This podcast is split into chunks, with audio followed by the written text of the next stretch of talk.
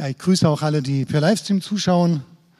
Schön, dass ihr auch, dass Sie dabei sind können, dabei sein können. Schön, dass du dabei bist.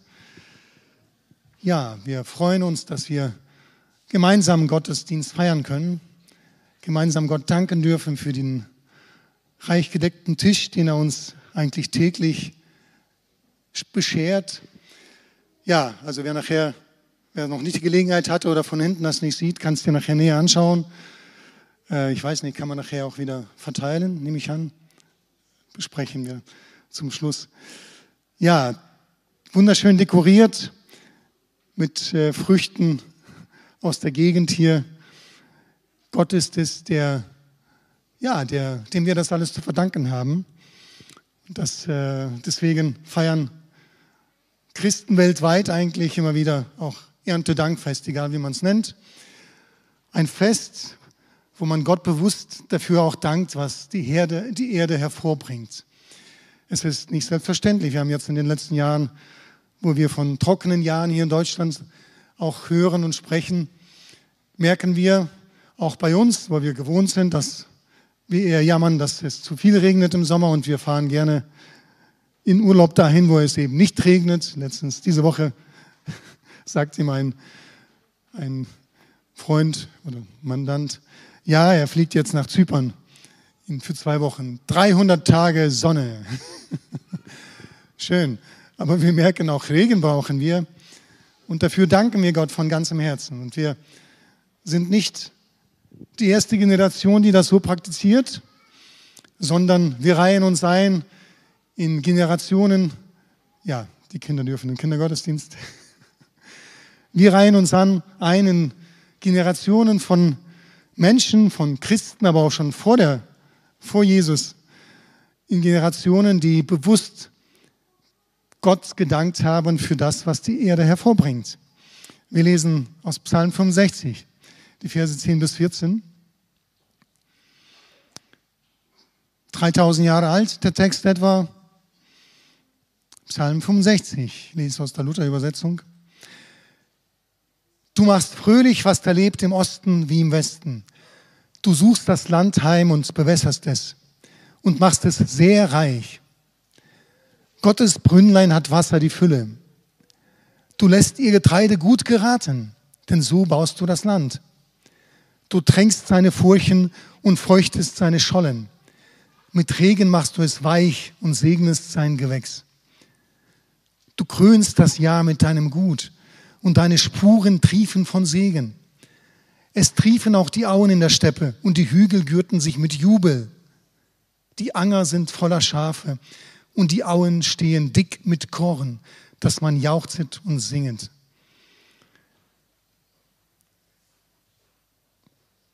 Generationen vor dir und mir haben gottesfürchtige Menschen sich umgeschaut und das niedergeschrieben.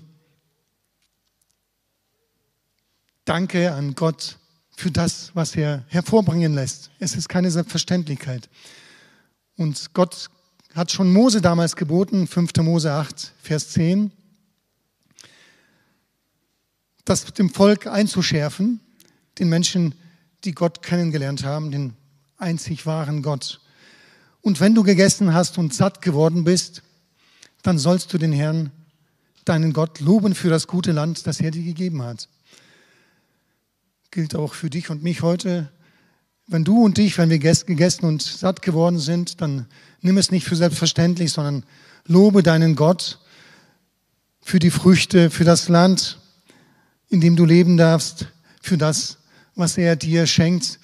Es ist nicht selbstverständlich, dass wir den Tisch voll haben mit allem, was wir brauchen und noch viel mehr. Exotisches vom anderen Ende der Welt muss manchmal nicht sein. Und trotzdem dürfen, es, dürfen wir es genießen. Und deswegen auch wieder im Alten Testament Psalm 100. Ein Psalm zum Dankopfer. Jauchzt dem Herrn alle Welt. Dient dem Herrn mit Freuden. Kommt vor sein Angesicht mit Jubel. Erkennt, dass der Herr Gott ist. Er hat uns gemacht und nicht wir selbst, zu seinem Volk und zu Schafen seiner Weide. Geht ein zu seinen Toren mit Danken, zu seinen Vorhöfen, Vorhöfen mit Loben. Dankt ihm, preist seinen Namen, Denn der Herr ist gut, seine Gnade währt ewig und seine Treue von Geschlecht zu Geschlecht, von Generation zu Generation, bis zu dir und mir. Bereits im Alten Testament wurde das Volk Gottes aufgefordert, Gott für seine Güte, die in den Früchten des Feldes sichtbar wird, zu danken und ihm mit Freuden zu dienen. Das ist keine Selbstverständlichkeit. Wenn du dich umschaust im Geschichtsunterricht, andere Religionen, sie dienten ihren Göttern nicht mit Freude, sondern mit Angst. Mit Angst, weil die Götter unberechenbar waren und dauernd irgendwie was Schlimmes gemacht haben. Aber der Gott der Bibel, der Gott, dem wir dienen, er fordert sein Volk auf, ihm mit Freuden zu dienen. Auch heute wollen wir Gott mit Freuden dienen. Er schenkt, er segnet im Natürlichen, aber Gott segnet auch im Geistlichen. Und das ist noch wichtiger. Und Jesus verheißt seinen Nachfolgern ein Leben in Fülle. Das ist der Grund, warum wir hier sind. Nicht nur zu danken für die Frucht der Erde, sondern zu danken und ihm zu begegnen, der das Leben in Fülle schenkt, dem Geistlichen segnet. Das ist nicht selbstverständlich. So, das war soweit zu Herrn Dank. Das ist aber nicht das Thema, das Thema meiner eigentlichen Predigt. Da geht es nämlich um Gipfelerfahrungen. Leben in Fülle, wir behalten es im Hinterkopf, dass Jesus seinen Jüngern oder seinen Nachfolgern verheißt. Gipfelerfahrungen, wir lesen dazu die Gipfelerfahrung der Jünger aus Matthäus 17, die ersten neun Verse. Überschrieben mit die Verklärung Jesu. Matthäus 17, Verse 1 bis 9. Und nach sechs Tagen nahm Jesus den Petrus, den Jakobus und dessen Bruder Johannes mit sich und führte sie beiseite auf einen hohen Berg. Und er wurde vor ihnen verklärt, und sein Angesicht leuchtete wie die Sonne, und seine Kleider wurden weiß wie das Licht. Und siehe, es erschienen ihnen Mose und Elia. Die redeten mit ihm. Da begann Petrus und sprach zu Jesus, Herr, es ist gut, dass wir hier sind. Wenn du willst, so lass uns hier drei Hütten bauen. Dir eine und Mose eine und Elia eine. Als er noch redete, siehe, da überschattete sie eine lichte Wolke. Und siehe, eine Stimme aus der Wolke sprach, dies ist mein geliebter Sohn, an dem ich wohlgefallen habe. Auf ihn sollt ihr hören. Als die Jünger das hörten, fielen sie auf ihr Angesicht und fürchteten sich sehr. Und Jesus trat herzu, rührte sie an und sprach, steht auf und fürchtet euch nicht.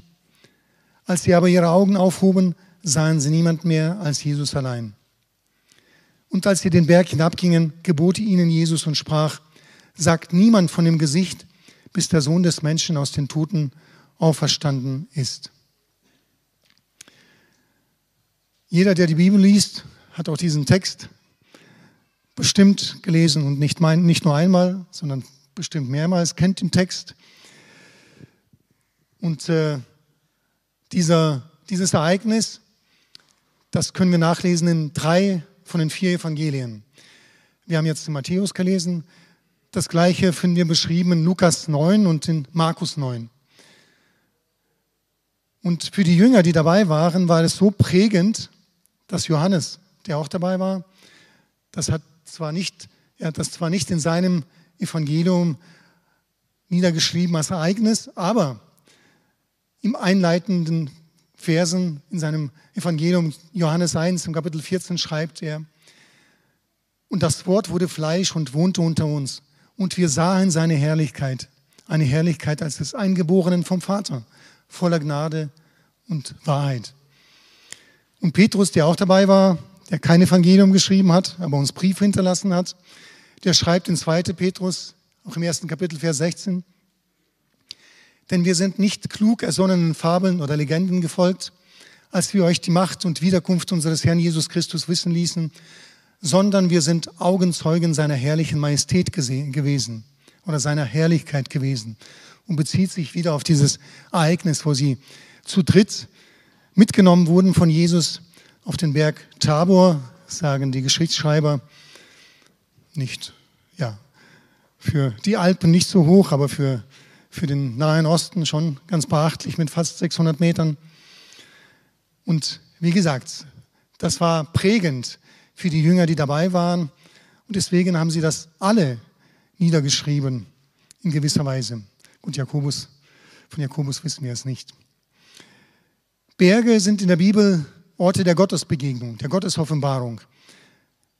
Der Alltag bleibt zurück unten, der Mensch kommt dem Himmel näher. Ich habe einen guten Freund, einen Schweizer, der macht nichts lieber, er ist auch Pastor, aber er sagt, wenn er Freizeit macht, dann macht er nichts lieber, als in die Berge zu gehen und da zu wandern. Da kann er abschalten, da klingelt das Handy nicht mehr, kein Empfang. Da fühlt er sich dem Himmel näher. Ja, und das ist schon, ja, auch in der Bibel ist es nicht anders gewesen. Der Alltag bleibt unten, wenn man runterschaut. Die Dörfer wirken klein, die Ortschaften, die Menschen wirken klein, vielleicht auch die Probleme. Mose begegnet Gott auf dem Berg Sinai. Auf dem Berg Sinai bekommt, auch die, bekommt das Volk auch die Gebote, die zehn Gebote. Elia fordert die Propheten Baals auf dem Berg Karmel heraus. Dort gibt es eine gewaltige Gottesbegegnung. Gott antwortet mit Feuer. Salomo baute den Tempel auf dem Berg Zion. Jesus zog sich regelmäßig zum Beten auf Berge zurück, lesen wir in den Evangelien. Und die bedeutendste Predigt im Neuen Testament ist die Bergpredigt, zumindest in den Evangelien, die Bergpredigt. Dieses Ereignis ist ja eingebettet, ihr könnt zu Hause gerne nachlesen, die Kapitel davor und das Kapitel davor und das Kapitel danach, in, ein, ja, in eine bestimmte Situation, in eine bestimmte Zeit. Wo kommen die Jünger her? Kapitel 16 lesen wir, Jesus tat Wunder. Er speiste 5000 und mehr. Lesen wir von der Speisung der 4000 auch anschließend. Sie streiten sich oder Jesus streitet sich mit Pharisäern, die ein Zeichen fordern, obwohl Jesus Menschen speist, 4000, 5000, mit zuzüglich oder plus Frauen und Kinder. Und dann fordern die Pharisäer trotzdem ein Zeichen. Jesus warnt seine Jünger vor dem Sauerteig der Pharisäer und Sadduzäer, vor der Lehre der Sadduzäer und Pharisäer. Wir haben es am Mittwoch gehört, die auf nur, nur auf das Äußere geschaut haben, wie sie gut dastehen. Und das von Gott, das waren sie blind dafür. Das Gottes Wirken durch Jesus, da waren sie blind dafür. Und Jesus erzählt seinen Jüngern, dass er leiden muss, dass er sterben muss. Da lesen wir in Kapitel 16, Vers 23, dass Petrus ihm widerspricht. Petrus war immer so der Wortführer und äh, widerspricht Jesus, dass er doch bitte, ja, also nicht an sowas denken soll. Nein, sie brauchen ihn hier, jetzt und hier. Und da lesen wir, dass Petrus sehr scharf zurück, zurechtgewiesen wird. Vers 23. Er, Jesus aber wandte sich um und sprach zu Petrus, weiche von mir, Satan, denn du bist mir ein Ärgernis, denn du denkst nicht göttlich, sondern menschlich. Also auch die Jünger waren versucht, menschlich zu denken, nicht göttlich. Und Jesus war mit ihnen unterwegs, drei Jahre lang, um sie zu lehren, göttlich zu sehen, göttlich zu denken. Und dann lesen wir im Text, es vergehen sechs Tage. Und dann am siebten Tag nimmt sie Jesus die drei mit auf den Berg. Vorher sagt er ihnen, dass einige nicht sterben werden, bevor sie Gottes Herrlichkeit sehen. Und die sechs Tage haben auch Bedeutung in der Bibel. Wir lesen von der Schöpfungsgeschichte. In der Schöpfungsgeschichte, Gott schafft, arbeitet sechs Tage, am siebten Tag ruht er. Der Ruf auf den Berggipfel erfolgt nicht dann, wenn er in unseren Zeitplan passt. Er kommt zur rechten Zeit, zu Gottes Zeit, nicht zu unserer Zeit am siebten Tag, nicht am ersten Tag. Jesus ist der Aktive, Jesus ist der Handelnde. Er lässt sechs Tage verstreichen und nimmt am siebten Tag die Jünger mit auf den Berg. Gipfelerfahrungen sind Geschenk, sind nicht Verdienst. Der Ruf Gottes erfolgt nach sechs Tagen zu Gottes Zeit, nicht als die Jünger es wollen. Und Lukas berichtet hier Wenn du zu Hause nachliest in Kapitel 9, Matthäus berichtet nicht davon, dass, die, dass Petrus und seine Gefährtin, Gefährten eingeschlafen waren.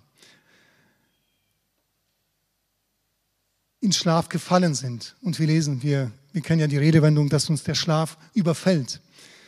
Der Schlaf überfällt uns. Aber das Aufwachen ist ein Geschenk. Auch das Aufwachen ist ein Geschenk und keine Leistung. Und jemand hat gesagt, der einzige Mensch auf der Welt, den du nicht wecken kannst, bist du selbst. Hast du schon mal probiert, dich zu wecken? Das geht nicht.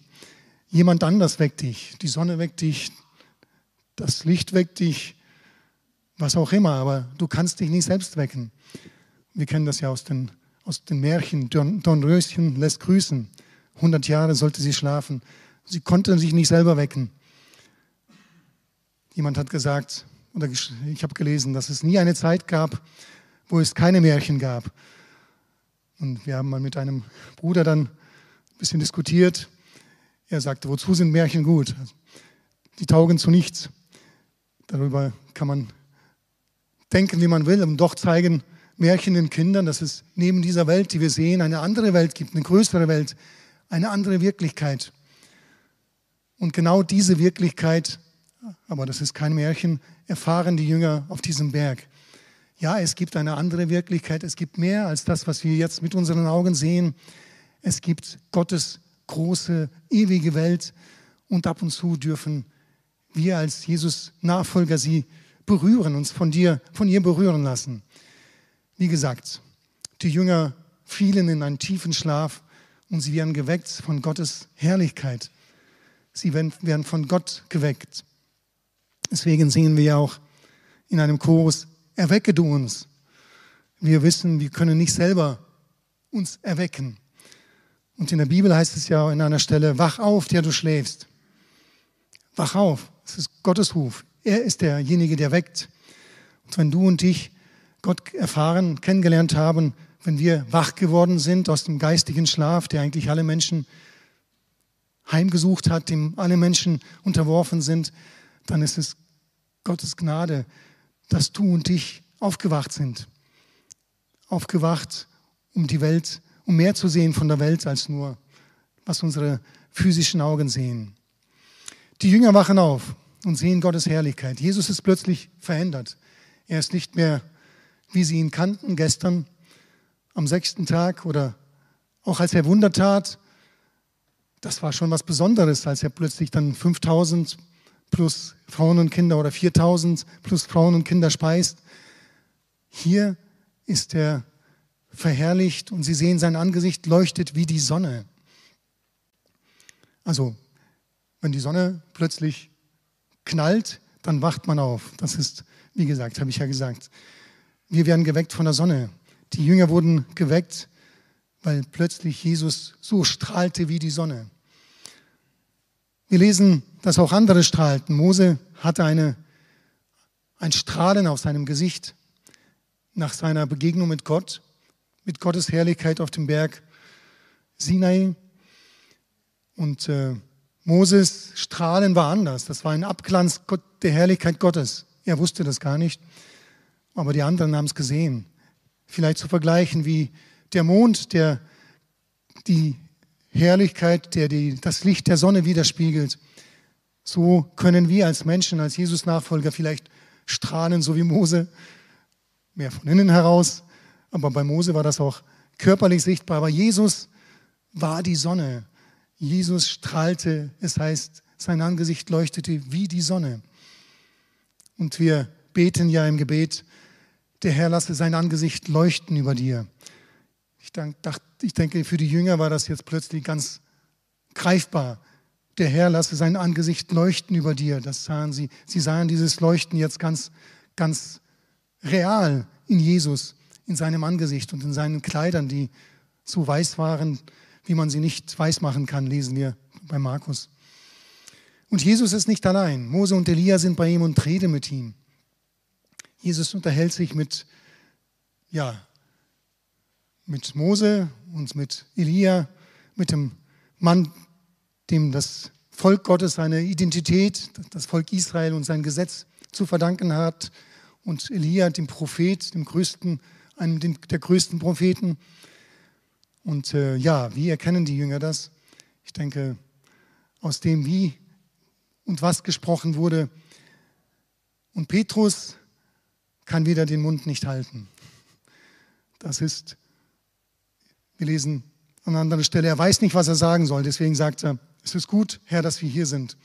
Wenn du willst, so lass uns hier drei Hütten bauen. Er sagt wenigstens jetzt, wenn du willst. Das hat er gelernt von der letzten Aktion vor seiner, vor sechs Tagen, als er Jesus widersprochen hat. Er soll doch bitte nicht vom Tod und vom, vom Leiden reden. Jetzt sagt er, wenn du willst, lass uns hier drei Hütten bauen. Macht das Sinn? Nicht wirklich. Auf dem Berg drei Hütten bauen, denn er wusste nicht, was er reden soll, lesen wir. Auch unsere Gotteserfahrungen machen uns noch lange nicht perfekt. Jesus begegnet der Herrlichkeit, Petrus begegnet Gottes Herrlichkeit auf dem Berg und redet eigentlich, weiß nicht, was er reden soll, er redet einfach irgendwas daher. Und dann lesen wir, als er noch redete, siehe, da überschattete sie eine lichte Wolke und sie eine Stimme aus der Wolke sprach, dies ist mein geliebter Sohn, an dem ich wohlgefallen habe, auf ihn sollt ihr hören. Als er noch redete, als er noch redete, also Petrus. Manchmal muss Gott uns unterbrechen in dem, was wir sagen, weil jetzt ist das dran, was Gott zu sagen hat. Und was Gott zu sagen hat, das ist viel wichtiger, als was Petrus da für eine Idee hat mit drei Hütten auf dem Berg. Dies ist mein geliebter Sohn, an dem ich wohlgefallen habe. Auf ihn sollt ihr hören. Wie reagieren die Jünger? Sind sie happy? Yeah! Super, wir haben jetzt Gottes Stimme gehört aus der Wolke. Nein, wir lesen, das war so ergreifend, so gewaltig, dass die Reaktion war nicht Spaß, nicht Heiterkeit, sondern war Furcht. Sie fielen nieder.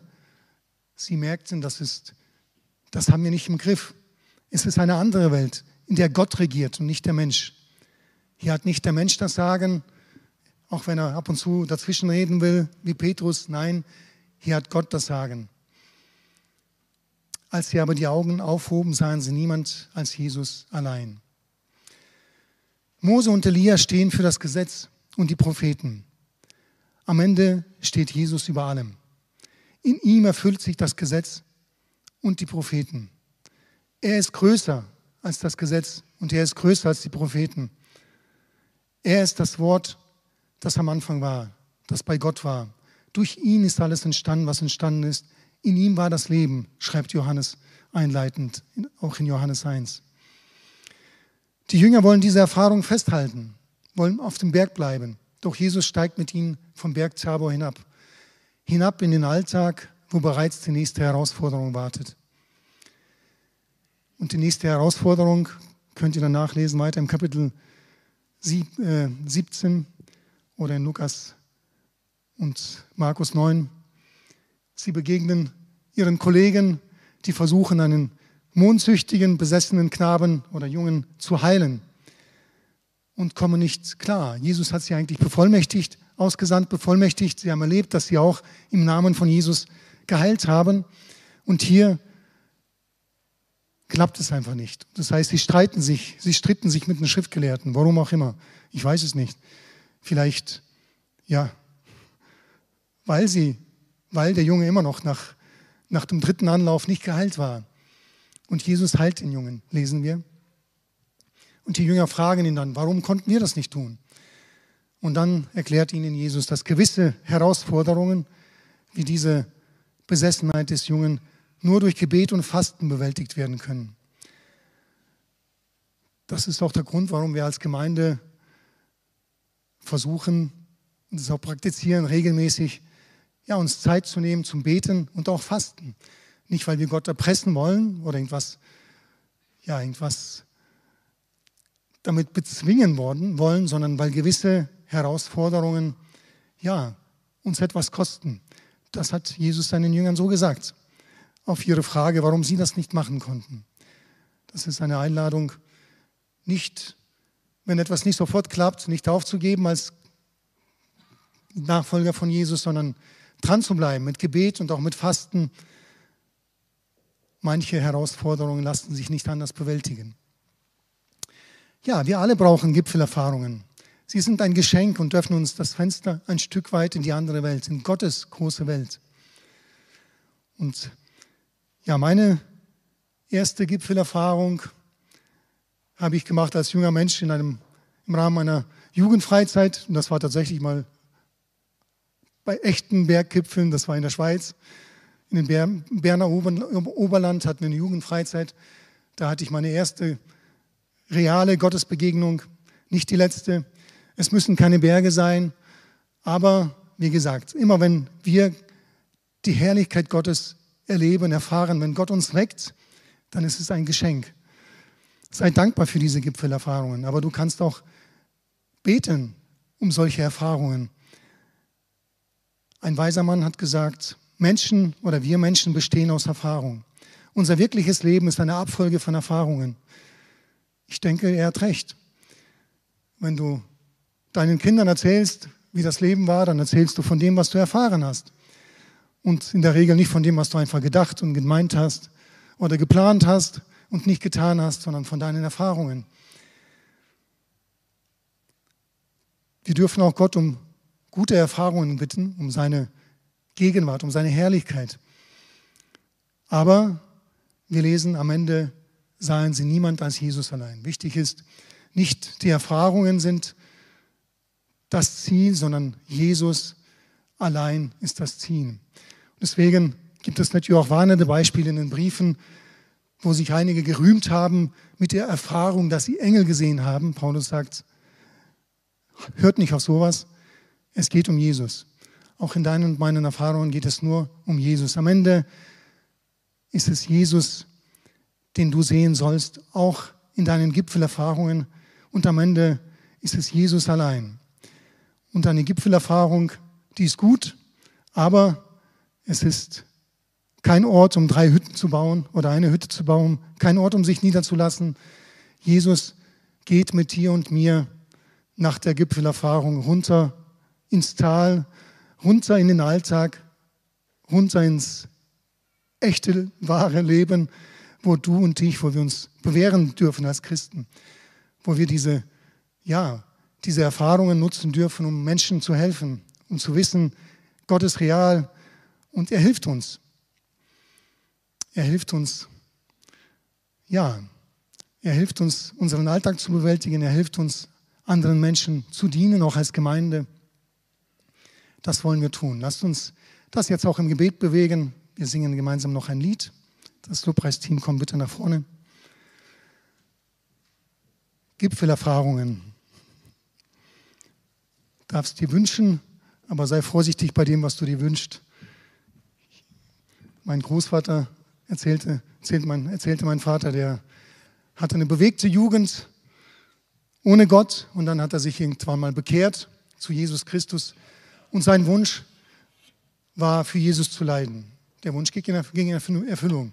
Er wurde dann zu Stalins Zeit ins Gefängnis gesteckt und ist auch im Lager dann gestorben. Und seine Mutter, beziehungsweise die meines Vaters, meine Großmutter, musste dann die Kinder alleine großziehen. Gott erfüllt uns manchmal unsere Wünsche, wenn sie aber gut ist, wenn wir damit Gott ehren wollen. Lasst uns aufstehen und gemeinsam erstmal noch beten und dann noch ein Lied singen. Ja, Jesus, wir haben gebetet, lass uns deine Herrlichkeit sehen. Wir haben es gesungen, Herr. Wir haben gelesen, dass die Jünger es erlebt haben, ganz real mit dir auf dem Berg, Jesus, Tabor, dass sie deine Herrlichkeit gesehen haben und dass sie das wirklich das ganze Leben geprägt hat. Jesus, wir möchten dich sehen, Herr. Wir möchten deine Herrlichkeit sehen und wir möchten, dass es aber auch wie bei den Jüngern so endet, dass wir am Ende nur dich sehen, dich allein. Nicht Mose, nicht Elia, nicht Engel, nicht irgendwelche Geheimnisse, sondern dich allein der du mit uns gehst in den Alltag, Jesus, auch wenn dieser Sonntag vorbeigehen wird, dass du derjenige bist, der mit uns in den Montag geht, Jesus. Da, wo die Herausforderungen warten, da, wo die Arbeit wartet, Da, wo vielleicht der Stress auch wartet, Herr, du gehst mit uns und wir preisen dich von ganzem Herzen dafür.